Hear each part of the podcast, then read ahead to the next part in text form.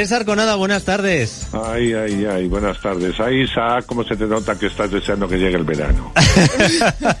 ¿Cómo se te nota, querido? ¿Por Sí, qué? ¿Por ya, qué? porque no tenemos que poner indirectas, ya esta musiquita de tipo verano azul, todo, o sea... No, sí, pero- no, pero no, pero tú fíjate, porque esta es farmacia, de ideas. no, es farmacia de guardia, pero es de mercero. Sí, sí, me y, da igual. y me da tiene igual. y tiene yo no no pero es que nunca había caído Andrés y es verdad que parece que tienen una base como cuando los niños silbaban en las bicicletas Claro, sí. Claro. Mercedes se repetía un poco en eso, en las sintonías. Pero da igual. Bueno, ¿y por qué no pone farmacia de guardia a estas alturas? ¿por qué ponen farmacia de guardia a estas Porque alturas? estamos todos para atar y para ir a la farmacia. Ah, es un homenaje a Nieves y a los farmacéuticos y a las Oh, farmacéuticas muy bien, muy consortes, bien. Arconada. Fenomenal. Ay, Dios mío, Y a qué Luis mal Herrero. ¿no? Que apareció en esta fa- en Farmacia de Guardia Mendigo, ¿no? Efectiva- Esa famosa efectivamente, escena. efectivamente, con Urbaneja y Carrascal, sí. Eh, bueno, corramos un tupido velo y vamos Sí. a la pista de la contrarrecomendación que va a hacer hoy Andrés Arconada.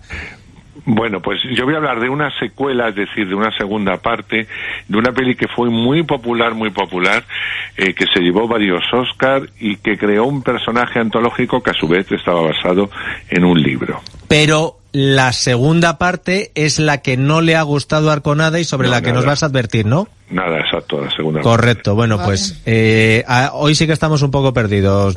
¿Alguna...? No, no tengo. Pero fíjate, has hablado de perdidos. Eh, ¿Le puedo hacer una consulta al maestro? Sí. Estoy viendo una serie que se llama Perdida y que por lo visto no tuvo nada de éxito aquí en España No, y nada, que está nada. triunfando en Netflix. Sí, pero ya Netflix es especialista.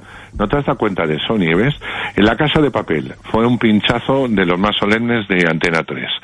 Llega Netflix, la compra y la convierte en la serie más vista de la historia de Netflix. 61 millones de personas vieron la última temporada de La Casa de Papel. Compra Toy Boy, de una serie también de Antena 3, con Sí. más pena que audiencia. Número uno en todo Sudamérica, eh, la serie, rompiendo barreras que po- posiblemente puedan hacer una segunda parte gracias al éxito en Netflix. Y ahora la pasa con Perdida, una serie que pasó totalmente inadvertida en Antena 3 y que ahora eh, Netflix eh, la emite y la emite con una fuerza increíble en todo el mundo. O sea, que son especialistas en las series de Antena 3 que no funcionan demasiado bien, las compra, las exhibe o, o, o Esas a series un B que luego a mí me gustan. Me Sí, entretienen y- y es para pasar el rato. No, no, y que funcionan. piensen por ti. Que funcionan estupendamente. Perdida, yo la vi en su momento en Antena 3 y yo creo que fui de los pocos que, que la vieron, ¿no? Y funciona bastante bien, por otro lado, ¿no? Y no confundir con la peli perdida de Ben Affleck que nos No. ha dicho antes Molina, ¿eh? Eso es otra cosa. Bueno, No, a ver, Ni con una película que interpretó también el, el incomparable Neil Neeson, sí. Ah, mira, anda que, Que le- también- anda que te cae bien a ti bien Liam Neeson. Ay, bueno, qué triste, de verdad, qué triste. es por este favor, hombre. es que no desaprovecha, Es, o sea, es que muy tiene triste. un día tenemos que hacer eh, eh, los fijos de Arconada. Eh, ¿Tom Cruise? No, no, no, no, o sea, los, los No, fijos Tom de... depende. No, no, no, no, no. es Meg Ryan y Liam Neeson. No les y, y Tom le- Hanks. Bueno, bueno, sí, sí. No, no sigamos, por favor, que se nos pierde. Arconada, no te pierdas. A ver, No, primera no me recomendación en positivo. Esta ya No. no es una pista, es la recomendación en positivo. A ver. Ah, o sea, no puedo decir la, recu- la, la esta en negativo, ¿no? No, no, Pues- puedes decir lo que quieras, ya nos has dado la pista y ahora tú la recomendación. Ah, pues la recomendación que no es positiva. Vale. Es para que no la veáis. Vale. O sea, directamente, no la veáis. Sonrojante, totalmente absurda. Eh, no entiendo por qué ha hecho esto y lo, peor de todo, por qué Netflix se lo ha producido. Y es la, la última película de Spike Lee que se llama Da Cinco Blues, Hermanos de Armas. Eh, es, es infumable. Yo, bueno, eh, es verdad que el tema central es interesante, pero eh, yo creo que este hombre, todos los extremos, y cuando se convierten en activistas, eh, se les va un poco la cabeza. Y yo creo que Spike Lee, que es un gran director, y que lo demuestra de vez en cuando, eh, cuando se convierte en, en apóstol del, del negro, de lo que valen los negros, de lo mal que lo han tratado los blancos, del dominio que tenía que haber sido de los negros y no de los blancos, en fin, todas esas cosas que le da él por hacer, eh, se convierte en auténtica paranoia. Y esta película es una para- paranoia que dura dos horas cuarenta, además, que es un suplicio en muchos momentos. Eh, la historia de unos veteranos de Vietnam, que eso está bien, lo que es el núcleo central de la historia está bien. Son unos veteranos de, de Vietnam que vuelven al Vietnam después de muchos años, porque allí dejaron al jefe de su cuadrilla, que murió en una emboscada, quieren eh, retornarlo a, su país, a Estados Unidos, eh, como con honores, que es lo que se mereció un héroe de guerra, y por otro lado recuperar un, un alijo de, de, oro que encontraron en su momento y que enterraron junto al compañero muerto, ¿no? Por oye, pues el argumento a mí me gusta. Claro, lo que es la parte central que dura una hora.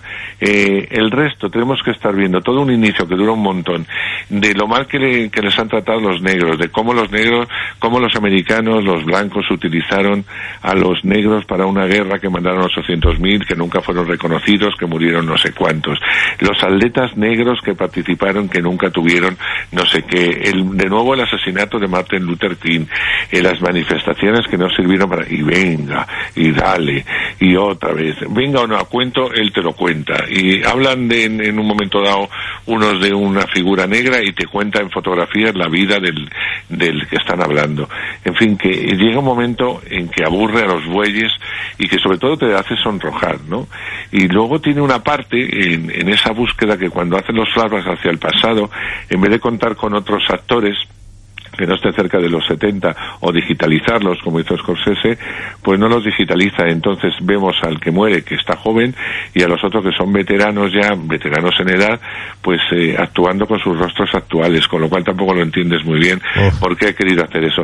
Es una película totalmente distópica, película que no debes perder ni cinco minutos en, verla y que yo no la recomendaría nunca. ¿Qué nota le pondrías? Pues, eh, pues un cero patatero. Hola. Hace mucho que no pone ceros. Sí, porque el otro día en el blog la, la apunté más porque dije, bueno, el tema está bien, los actores están bien. Eh, cuando saca su pulso cinematográfico, pues está bien y me sentía yo generoso. Pero es que, eh, de nuevo, revisándola en mi cabeza, digo, ¿y por qué yo puse eso? Me debió dar un flash. Eh, debía haber visto algo peor, que sí fue, que he visto algo peor. Y entonces eh, le me dio por calificarla bien, pero no, se merece un cero porque es indigno de un director como él. Qué pena, porque si hubiera hecho hora y media la parte de Vietnam, le queda un peliculón y estupendo. Pero. Claro, como hizo con, con la anterior, con el infiltrado en el Cocus Clan, que estaba muy bien. Ah, mira, es verdad. Hermanos de Armas de Spy League en Netflix, Arconada le ha puesto un cero patatero. Otra. Bueno, pues seguimos en Netflix que está muy activo en, este, cuanto a estrenos se refiere. Voy a hablar de los últimos días del crimen. Los últimos días del crimen está interpretado por Edgar Ramírez, que es un actor magnífico, que le vamos a ver la semana que viene en otra película muy controvertida, porque habla de Castro, etcétera, que ya os hablaré de ella la semana que viene, donde Penélope Cruz está de premio, está magnífica en la peli, pero bueno, eso será la semana que viene. En este caso, son estas películas que a veces Nives ve, como yo, eh, y que dice, si realmente son basura pero me gusta. Esa, me gusta. pero te quedas solamente para ver cómo acaba, porque dices, a ver cómo se resuelve esto. ¿cómo, se resuelve? Eso resuelve todo esto, es muy violenta, cosas que, que, que a nivel a mí nos une, la violencia, Pero, pero esto, esto de que va los últimos días del crimen, ¿es de mafia o de asesinatos? No, no, no ahora te cuento, ahora ah. te cuento. Mezcla un poco, un poquito la ciencia ficción con la violencia más mm. extrema eh, de tipo Tarantino con el cómic, porque esto es un cómic, un cómic a parecer muy famoso en Estados Unidos, supongo que a lo mejor en España también, pero como yo no soy nada aficionado a los cómics, pues no, no leo nada, ni los de Marvel ni los de CM, no me voy a acercar a estos, que tiene que ver mucho pues con los de Sin City, tiene un poco ese, ese aire, ¿no? Bueno, pues en esta ocasión, los últimos días del crimen, se, hace referencia a una ley que va a sacar eh, los Estados Unidos en un futuro más o menos próximo, porque las olas terroristas, los atracos a bancos, la violencia en la calle, los, los asesinatos están a la orden del día, han inventado una cosa, con lo cual inoculan a la, a la población y hacen que cuando se vaya a cometer un acto de estos o, intenten hacerlo, se queden bloqueados y no puedan, eh, y entonces estamos en, los dos días anteriores, en los dos días eh, previos. Eh, nuestro protagonista, que es un antihéroe realmente, que, que de simpático no tiene nada, y, y evidentemente de empático muchísimo menos, él mata a diestro y siniestro si tiene que hacer una cosa, no tiene ningún problema. Bueno, pues hasta él va a llegar un pijo, que su padre es una de las fortunas mayores del mundo, él está separado un poco del padre, pero se le ocurre para mayor gloria de él eh, atracar en estos días previos al Banco Central, sacar todo el dinero que puedan y con ellos eh, nuestro protagonista y su cuadrilla marcharse a Canadá eh, para vivir una nueva vida con ese dinero y el otro pues figurar que ha logrado robar eh, en el banco antes de que pongan eh, esta ley o esta o esta fórmula para para evitar los robos, los asesinatos, etcétera, etcétera. De eso va toda la peli. Así que a partir de ahí vamos a entrar en una espiral, como decíamos, de mucha violencia, confusa en un, en un inicio, no se cuenta mucho más en ella, pero vamos a seguir los pasos del protagonista con verdadero interés y con el aire de que estamos viendo un cómic en el que eso no ocurriría nunca en ninguna película llamadas normales o de acción eh, real pero bueno, eh, hay que entrar en ese juego. A mí ese juego me lo cuenta bien. Yo entré muy bien en la película, aunque sigo reconociendo que no es mala, es peor. Pero... ¿Y a la basura qué nota le ponemos? Pues a la basura, fíjate, como me ha entretenido, como dices tú, y quiero saber lo que pasa al final con los personajes, la voy a probar, la voy a poner un 5. Bueno, eh, los últimos días del crimen, ¿vale? Que esto todos la llaman a la basura, pero se llama Los últimos días del crimen, un 5 en Netflix. Danos otra pista de... Bueno, pues nos vamos a, a, la tierra de tus ancestros, nos vamos a Alemania. Eh, película alemana, Un verano inolvidable. Ya sé que no debo decir lo de los fines de semana de Antena 3. Eso es, gracias Andrés, pero te como agradece. dice Federico, lo han comprado al peso. Joder. Si no, es imposible. Bueno, pues eh, son palabras de Federico, ¿eh? no son palabras mías. Así que ante eso hay que callarse, eh, Dieter. Bueno, pues vamos a esta. Esta no entra dentro de ese paquete. Es un cuentecito, es un cuentecito mono, eh, una Alemania idílica. Estamos en un pueblecito eh, cerca de, de Berlín, eh, más o menos. Ahí hay una granja con tres chicas que son tres hermanas que cuidan a unos caballos. En algunos momentos estos caballos no están en condiciones perfectas, pero ellas aman sobre todo a los animales. Hay un terrateniente que tiene un, un caballo de estos ganadores, etcétera, y tiene, las chicas tienen una yegua que fue campeona olímpica y que el, este hombre desea a toda a toda costa, ¿no? Eh, y además quiere expropiar las tierras, etcétera. Es un hombre malo.